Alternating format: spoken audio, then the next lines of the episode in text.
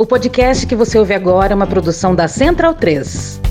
Eu acho que tem dois grupos importantes que seria legal que a gente separar. Existe um primeiro grupo de gente terrorista mesmo, gente é bandida, mas tem um segundo grupo que eu acho que tem a ver com problemas mentais. Tem um alto número de idosos nesses acampamentos e é gente que tava é, sozinha em casa, tá? Existe um problema mundial. A Europa enfrenta muito esse problema, tal, que é a solidão dos idosos. E tem esse problema no Brasil também. E esse pessoal ganhou quase que um sentido novo para a vida. Essa convivência acaba formando uma, uma certa amizade. E esse pessoal tá vivendo essa experiência comunitária agora. Isso criou, eh, com certeza, relações de amizades ali. E eram pessoas que estavam muitas vezes sozinhas em casa. Então tem, tem esse, esse lado também que muita gente não fala, né? São pessoas que não tinham, a maioria aposentados, né? Não tinham um objetivo de vida. Daí você cria essa ilusão, pô, vou te dar um objetivo de vida, salvar o Brasil do comunismo, salvar de comer carne de cachorro, salvar. E eles se sentem cidadãos. Olha a merda aí, ó.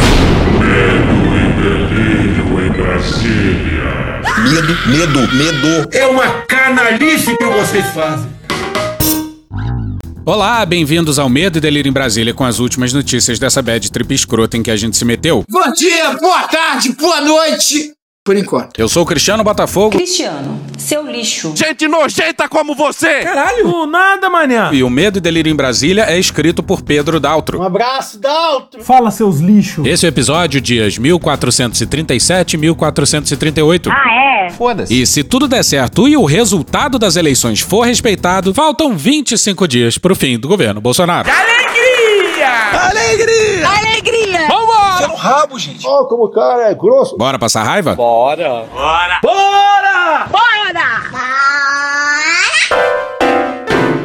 Terra arrasada. Antes de começar o episódio, um aviso. É só você fazer cocô dia Não, sim, dia caralho. não. Estamos sendo sabotados pelo Elon Musk. A gente está sem acesso ao Twitter do Medo e Delírio porque o Elon Musk é incapaz de enviar um código por SMS. Que merda. Ó, um dia volto. Mas agora sim, bora pro episódio. Das coisas mais surreais dessa reta final de governo Bolsonaro é a comoção com o teto de gastos. Tu tava fora do Brasil, irmão? E a equipe de transição quer pressa no Congresso Nacional para aprovar o pagamento dos valores do programa de transferência de renda, que deve voltar a se chamar Bolsa Família, fora do teto de gastos. A licença para gastar não é uma novidade na gestão federal. Um novo levantamento mostra que o governo Bolsonaro furou o teto durante quatro anos. No total, o estouro somou quase 800 bilhões de reais, segundo reportagem da BBC News Brasil, baseada num cálculo feito por um pesquisador da Fundação Getúlio Vargas. Já no primeiro ano de mandato, o governo de Jair Bolsonaro excedeu o teto de gastos em 53 bilhões de reais. Em 2020, com a pandemia e a necessidade de custear o auxílio emergencial, o estouro passou de meio trilhão. Em 2021, o valor foi de 117 bi, semelhante ao deste ano. Pois é, nesses quatro anos de governo Bolsonaro, o valor acima do teto chega a 795 bilhões de reais. Não é pouca merda, não. Ele se excedeu um pouco nessa medida. Mas agora, quebrar o teto em 2023? Ah, isso não dá certo. Porra. A gente já disse aqui, a LDO de 2023 é uma aberração. Não tem como governar um país com uma LDO dessa. Bora pra Miriam Leitão no dia 22 no Globo. De acordo com Barbosa, ex-ministro da Economia e integrante da equipe de transição do governo Lula, Bolsonaro está gastando 19% do PIB, 18,9% para ser preciso. E, para ano que vem, ele projetou uma redução nesse gasto em 1,4 ponto percentual do PIB, o que é uma enormidade, indo para 17,6%. Caralho, Marquinho. E o Guedes dizia por aí que O Brasil tá decolando. O Brasil tá decolando de novo. Paulo Guedes, mentiroso! Esse valor mostra o truque que Bolsonaro fez. Ele gastou muito e projetou para o primeiro ano do próximo governo uma redução forte desse gasto, o que deixou o orçamento inviável. Para quem não entendeu a desgraça, é terra arrasada em todas as áreas. E não precisa esperar 2023 para isso não. Bora para Flávia Oliveira no dia 2 no Globo. Há um mês do fim, o Brasil toma ciência do tamanho do desmonte por quatro anos de Jair Bolsonaro no Palácio do Planalto. O Brasil não é um, um terreno aberto onde nós pretendemos construir coisas para o nosso povo. Nós temos de desconstruir muita coisa, desfazer muita coisa, para depois não começarmos a fazer. Além da democracia, sob ameaça constante, as políticas públicas estão feridas de morte. O povo tem que deixar, e deixar tudo nas costas do poder público. Cada relato das equipes de transição evoca perplexidade, indignação, tristeza. Lamento. Terra arrasada e salgada para não crescer nada. E pisada por coturnos. Tem um grau aí de prisma na coisa. Na saúde, o Programa Nacional de Imunizações, uma joia brasileira, está em frangalhos. O país não conseguiu cumprir metas de vacinação dos bebês de até um aninho. Mais de um milhão de procedimentos hospitalares não foram realizados no SUS no triênio 2020-2022, segundo nota técnica dos pesquisadores do Monitora Covid-19. O grupo de saúde estima em um bilhão o déficit de atendimentos, levando em conta outras atribuições de consultas à distribuição de medicamentos. Fazer? Nada. Até o ano de 2015, o Brasil mantinha cobertura vacinal para todas as vacinas inseridas no calendário nacional de imunização superior a 95%. Essas coberturas foram caindo de tal forma que hoje nós estamos numa situação de absoluta insegurança. Não se trata agora de dizer nós estamos com potencial risco. Ele é concreto. Todas as vacinas obrigatórias no calendário de vacinação para crianças com menos de um ano estão com cobertura inadequada. Todas, sem exceção. O Brasil perdeu a capacidade de fazer aquilo que a gente sempre fez numa construção de 50 anos de história. O PNI vai completar 50 anos no ano que vem. Ele é anterior, inclusive, ao SUS. Então, de 2015 para cá, em pouquíssimos anos, o atual governo conseguiu praticamente destruir um esforço de quatro décadas e meia de construção de um, de um programa que se transformou num modelo internacional. Para se ter uma ideia da loucura, o orçamento do Farmácia Popular em 2022 foi de 2 bilhões de reais. Aí, para 2023, o Guedes e o Bolsonaro tinham definido o valor de 804 milhões. Só um cortezinho básico de 60%. Aí, isso foi capa de jornal, o governo se comoveu. Lamento. E arrumou mais 200 milhões, cortando só metade. Mas ainda assim, olha só, bora para Bianca Lima, Jéssica Santana e Ana Paula Castro no G1 no dia 22. O orçamento do programa Farmácia Popular para 2023 está defasado em quase 1,8 bilhão de reais. Caralho! Segundo cálculos do Instituto Cuida Brasil. Esse é o valor que o Instituto defende que seja recomposto ao orçamento do programa para recuperar o nível de gastos anteriormente praticado. Para 2023, a proposta orçamentária previu 1,018 bilhão. É o menor valor previsto para o programa na série histórica que começa em 2013.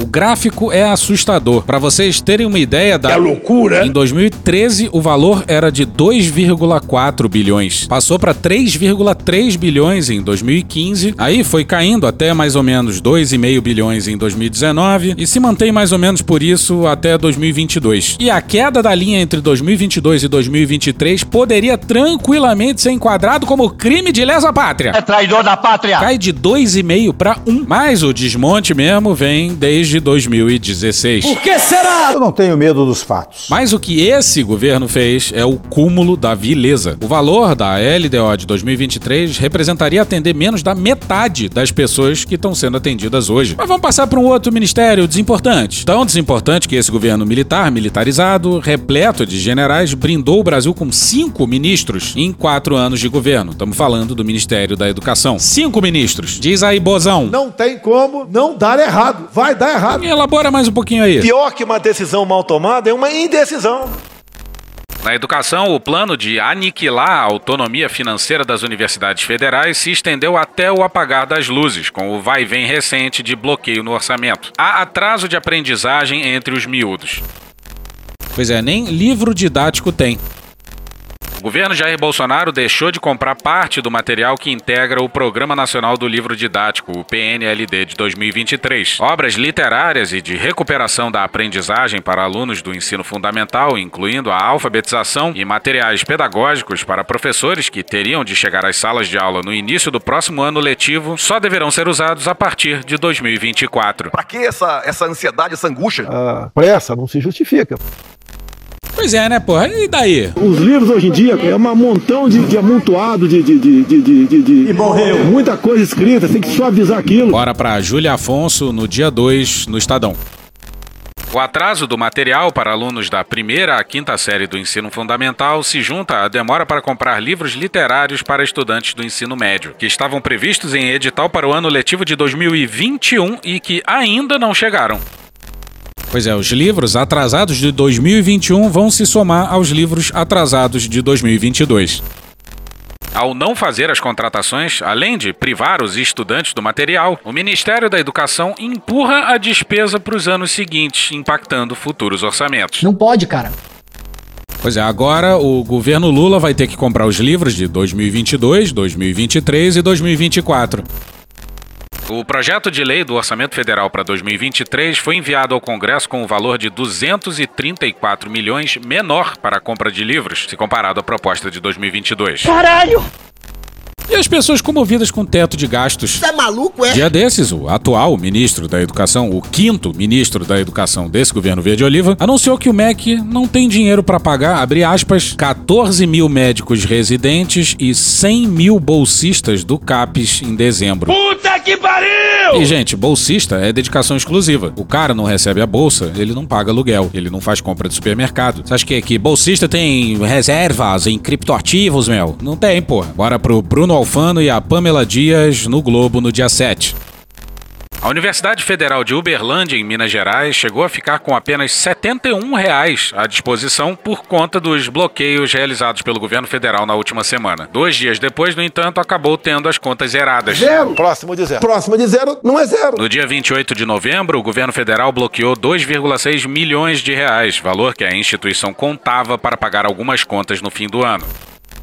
Pois é, mas aí, dinheiro para orçamento secreto do filho do Bill de Lira? É, é, pô, sai daqui, vai embora, filha da puta. Isso aí nunca faltou, né? Clube é forte Brasília. Utilizando esse montante, ainda ficaria com uma dívida de 13 milhões para 2023. Em junho, a universidade já havia sofrido um bloqueio de 9 milhões. No entanto, a verba, inicialmente cortada em 28 de novembro, foi três dias depois desbloqueada. Horas depois, em mais uma reviravolta, impedida de ser gasta novamente. No entanto, num montante ainda maior. Yeah, yeah. Além do limite de empenho de 2,6 milhões de reais ter sido zerado novamente, pagamentos já programados de 3 3,75 milhões de reais também foram cancelados. Isso significa que todos os contratos, bolsas e auxílios deixaram de receber. Abre aspas, esse recurso deixou de existir. É como se nós fôssemos olhar nosso próprio saldo bancário e ele tivesse sido zerado. E sem a possibilidade de usar cheque especial. É uma situação de extrema gravidade. Fecha aspas, afirmou o reitor da UFU, Walter Steffen Jr. Diz aí, Paulo Guedes. A economia tá bombando. Pois é, plantaram bombas em todas as áreas.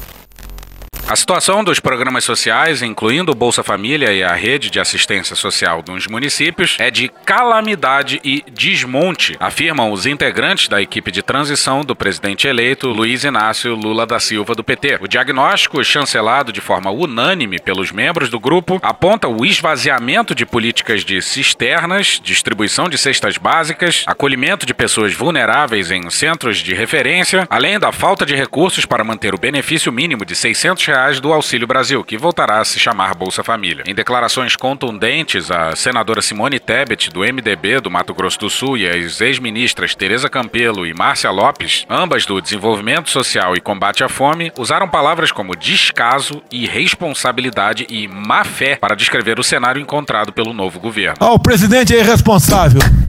Ele é maluco. Ele é genocida. E olha o que esse governo verde-oliva colocou no lugar do Bolsa Família.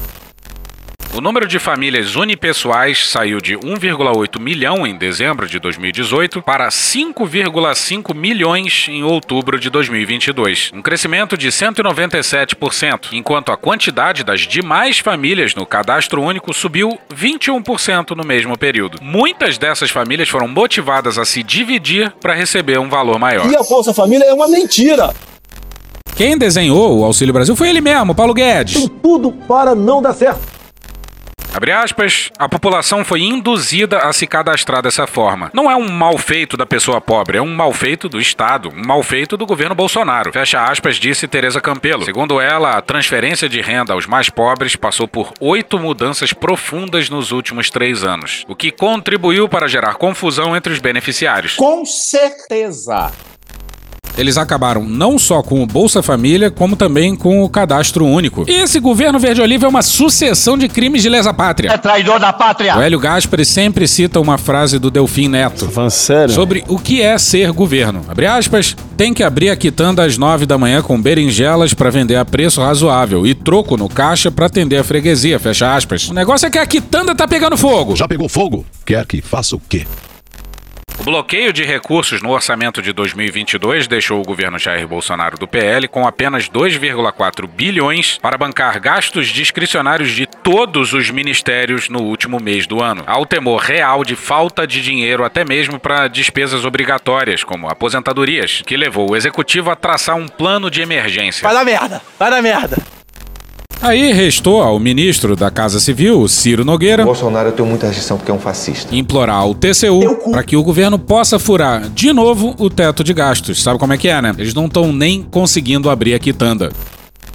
O buraco nas despesas obrigatórias é estimado em 22,3 bilhões de reais, dos quais 70% correspondem à Previdência. Caralho!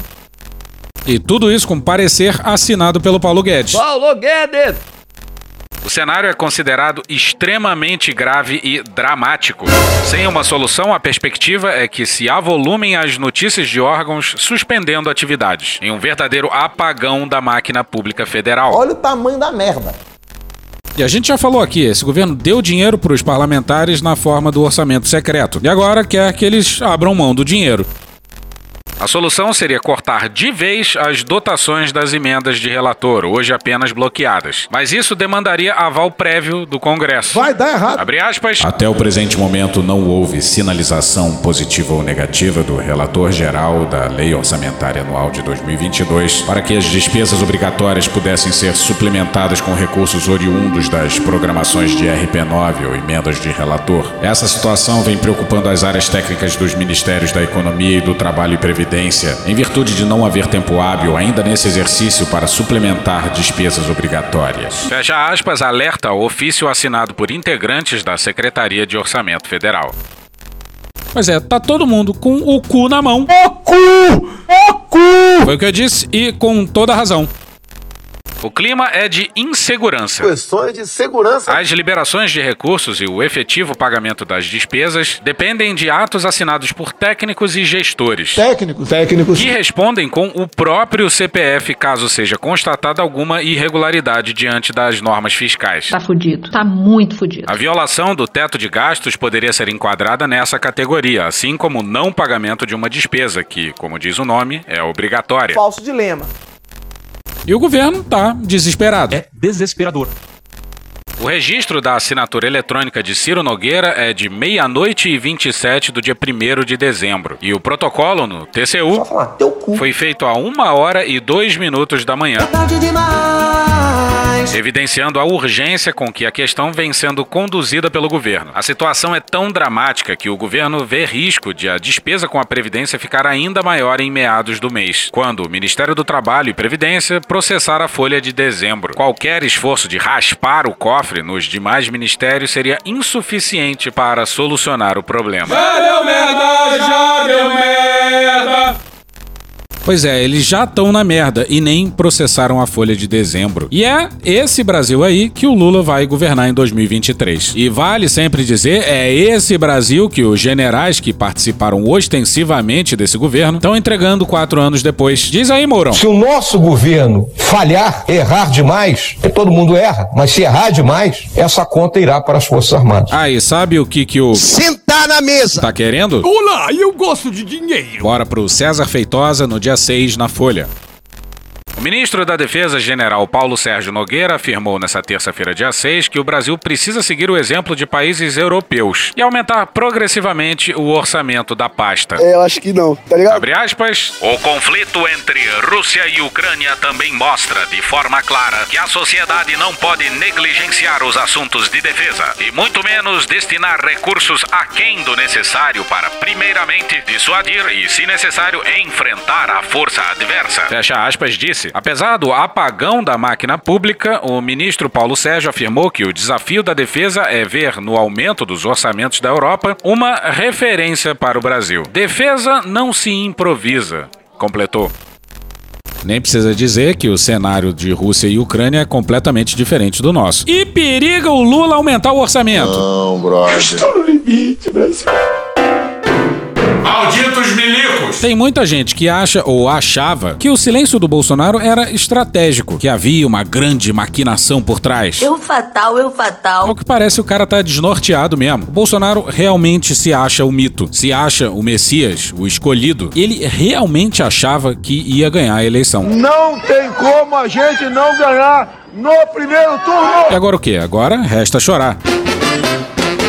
Desde que perdeu a eleição, Bolsonaro apareceu em público três vezes. Ele ficou em silêncio nas três oportunidades e chorou em uma. Pelas nossas contas, o sumido e calado Bolsonaro apareceu quatro vezes em público, sendo três cerimônias militares. A primeira foi a formatura de novos oficiais da AMAN, a segunda, uma cerimônia com os generais recém-promovidos pelo Exército. E essa última, na segunda, reuniu oficiais promovidos pelas três forças. Bolsonaro também apareceu no jantar da bancada de eleitos do PL. É uma merda. Uma merda. E o que, que esses eventos têm em comum? Você!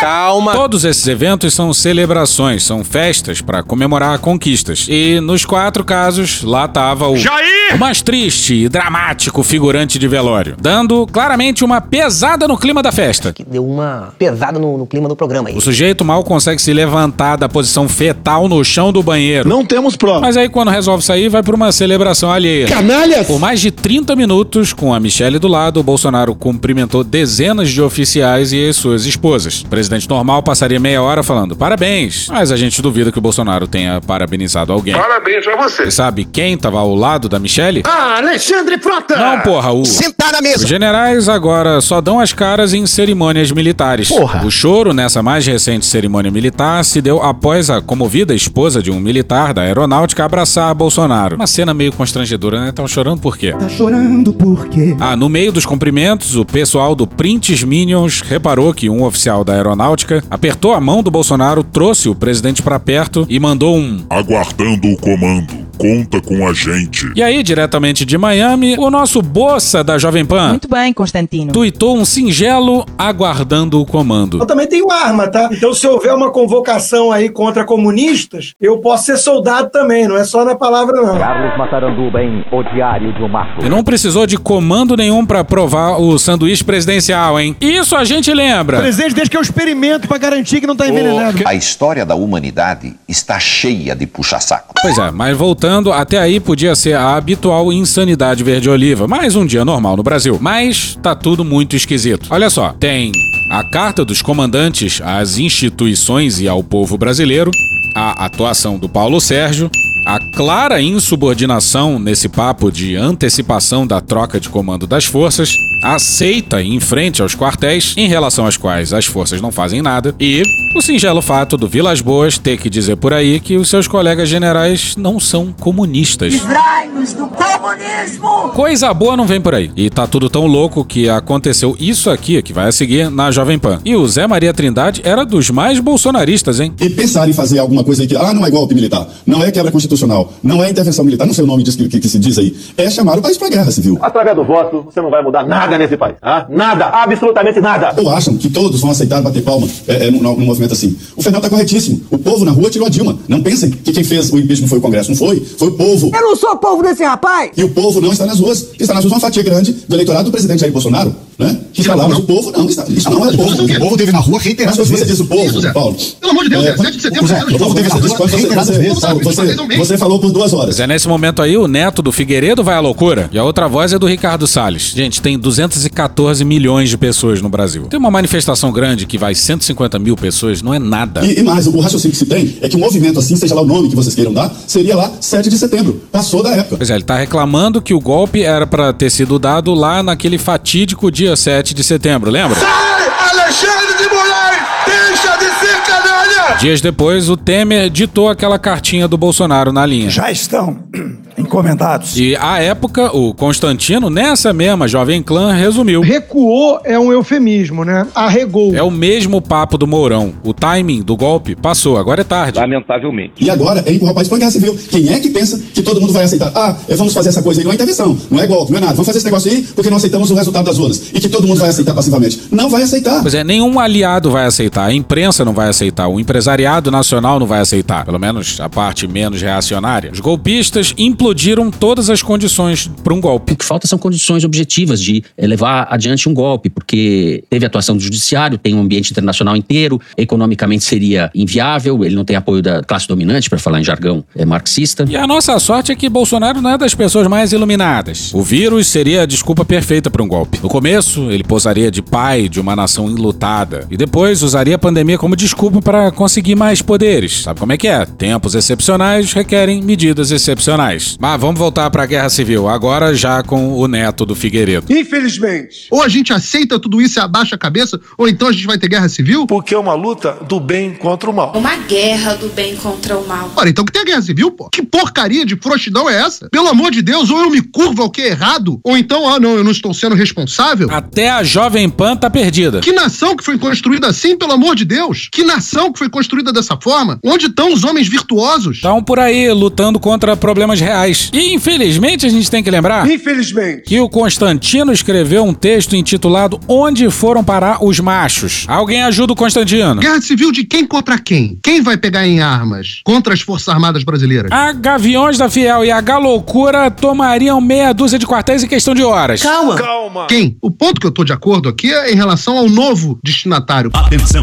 atenção. É agora que o bicho vai pegar. É agora que o bicho vai pegar. Que as coisas têm fases. As Forças Armadas foram conquistadas, os corações e mentes lá foram conquistados. Ele tá dizendo que precisou dos manifestantes na porta dos quartéis para os corações e mentes dos militares serem conquistados? Agora não é a eles mais que cabe, porque ninguém acha que tem que ter intervenção militar, ninguém acha que tem que ter general dando golpe. Não parece. Mas é impossível você agir se você não. O Estado não age sem força. É impossível, era impossível você agir se você não estivesse conscientizado as Forças Armadas do que nós estávamos vivendo. E eu digo a vocês, elas estão conscientes do momento que nós vivemos. Agora, só agem provocadas por um dos poderes.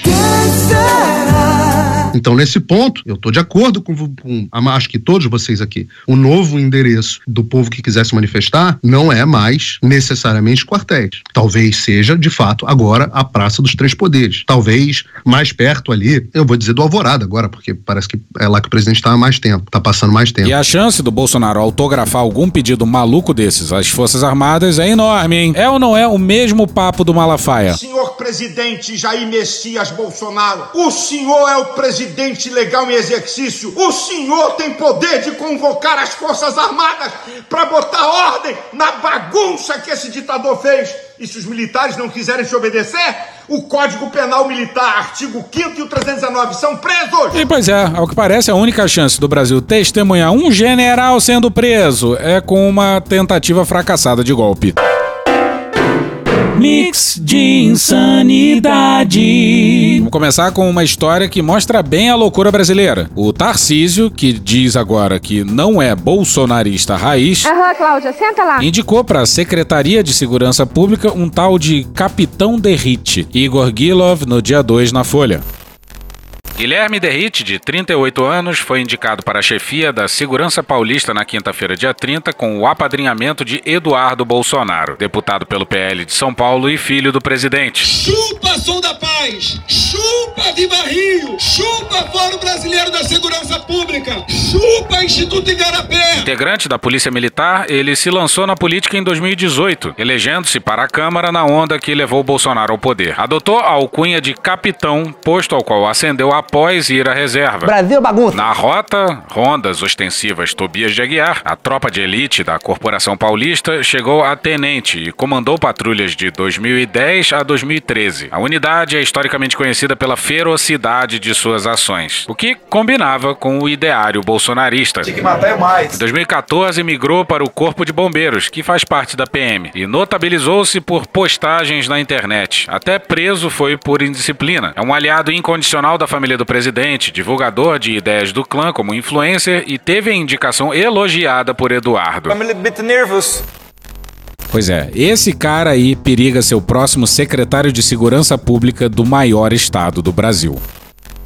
Há a questão hierárquica associada à juventude do deputado. Na ativa como PM, ele foi oficial subalterno e, como secretário, comandará os coronéis do topo de carreira da corporação. Por fim, a própria associação que ele vende é inédita. Nunca houve um secretário da Segurança oriundo da PM, que é a maior força do Estado com 93 mil integrantes. Após um período controlado por militares na ditadura, a segurança passou anos na mão de um grupo de promotores, procuradores e juristas. Isso mudou no governo João Dória, então no PSDB, que mudou a estrutura do setor. Colocou um general de quatro estrelas da reserva do Exército, João Camilo Pires de Campos, dando status de secretarias executivas para a PM e para a Civil, que conta com 27 mil policiais no estado. Com isso, buscou-se algum equilíbrio nas rivalidades, num momento em que o bolsonarismo se fazia ver nas fileiras da PM. A Civil, por sua vez, é bastante ligada ao grupo de Moraes, que foi secretário da Segurança do hoje vice-presidente eleito Geraldo Alckmin, do PSB, então no PSDB, de 2015 a 2016.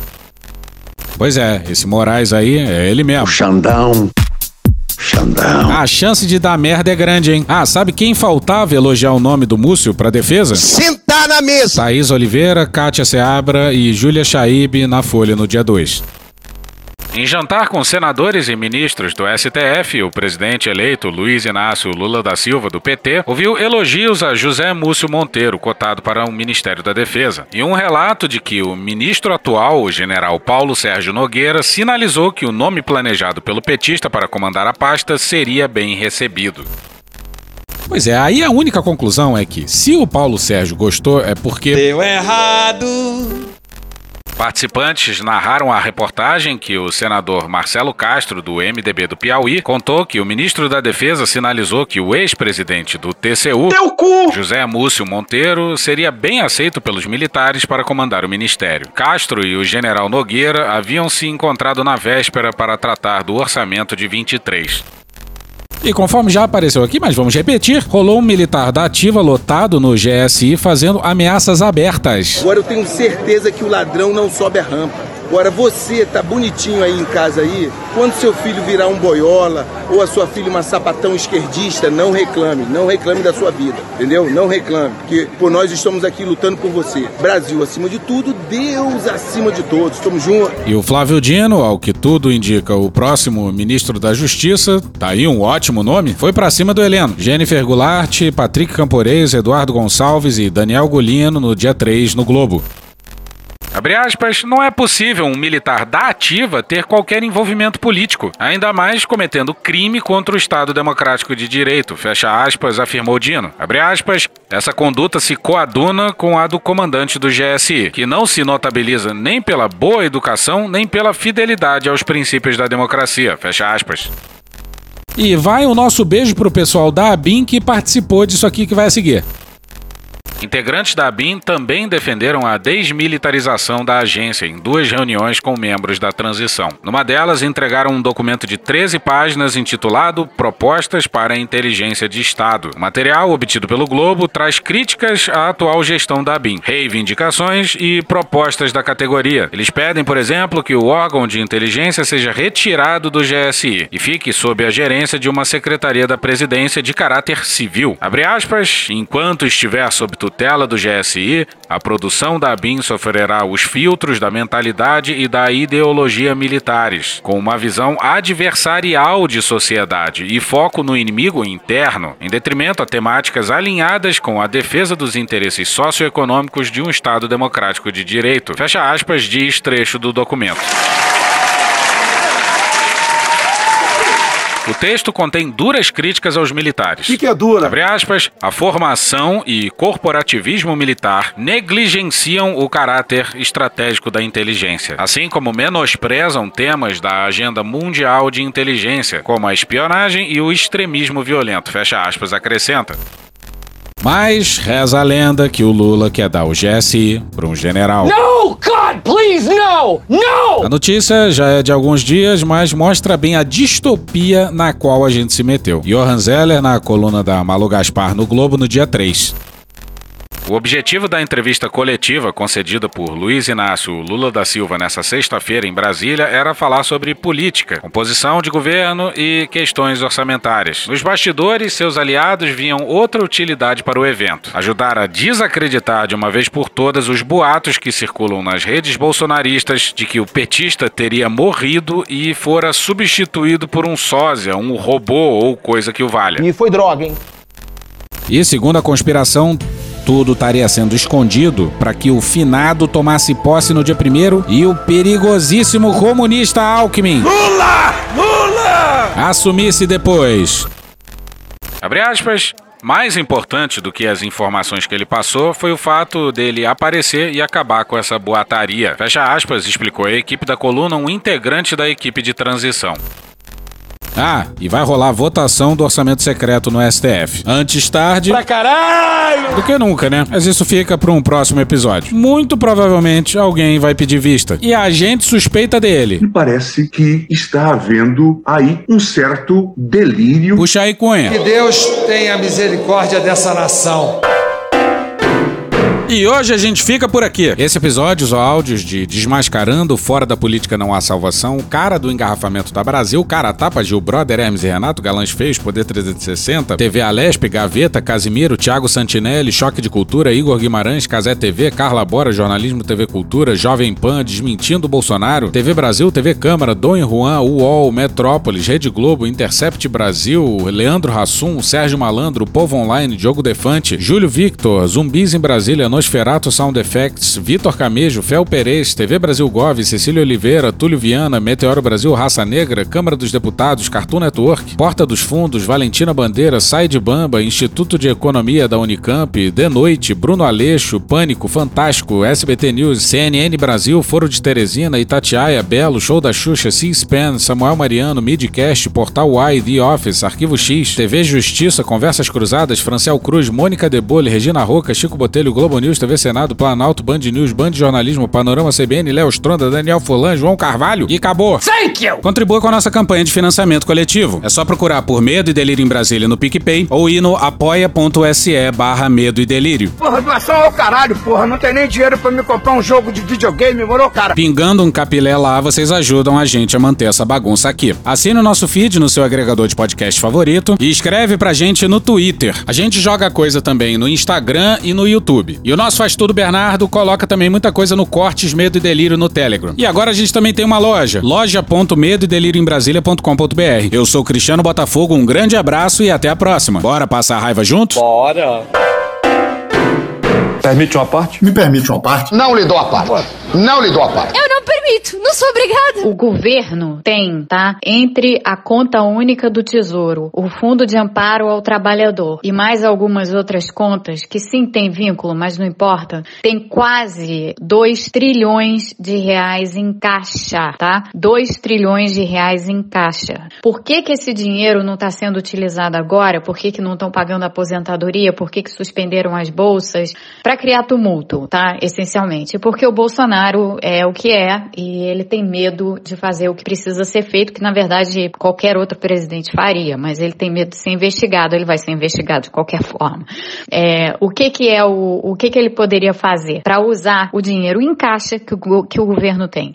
Ele poderia passar uma medida provisória autorizando o uso desse dinheiro. Isso daí, a medida provisória é prevista no teto de gastos, tá? Para situações como essa, para situações em que falta recursos, em que recursos faltam para pagar o que precisa ser pago. Despesas obrigatórias. Lembrando, várias dessas despesas são despesas obrigatórias. E INSS é uma despesa obrigatória. Então, o, o governo tem, e eu acredito que Bolsa entra nisso também, porque educação, despesa com educação também é obrigatória. Então, o governo poderia, se quisesse, se vontade política houvesse, fazer uma medida provisória, não precisa do legislativo para isso, é canetada. Você dá uma canetada e você autoriza o uso do dinheiro. Dinheiro. Acabou, tá? É só para todo mundo ter clareza sobre isso. Tem dinheiro para pagar sim. O governo Bolsonaro pode fazer uma medida provisória sim. Não tá fazendo porque não quer, porque quer criar o tumulto que tá sendo criado. Puta que pariu. Porra. Porra. Porra. Porra. Putinha do poço. Problemas? Pornô. Pornô. Paralelepípedo de crack? Paralelepípedo de crack? Paralelepípedo de crack. Frente Putin. Frente Putin. Frente Putin. Frente Biden. Frente Biden. Frente Biden. Frente Lula. PowerPoint. Presidente, por que sua esposa Michele recebeu 89 mil de Fabrício Queiroz? Parte terminal do aparelho digestivo. Pum. Que bom do bom. Agora, o governo tá indo bem. Eu não errei nenhuma. Eu não errei nenhuma. Zero. Porra. Será que eu tô errando falar isso daí? Não tem como não dar errado. Vai dar errado. Tem tudo para não dar certo. O cu dilatado. Lula ou Bolsonaro? Qualquer pessoa me perguntar Satanás ou Bolsonaro, eu vou responder Satanás. A verdadeira polarização entre os que querem o direito de viver e os que querem o direito de matar. De que lado você tá? A verdadeira polarização é entre o meu pau e a sua mão. Polarização é meu pau na sua mão. Sempre importante frisar. Ô, oh, Glória. E no final do arco-íris tem um baldinho de cerveja gelada. Foda-se. Acabou? Acabou.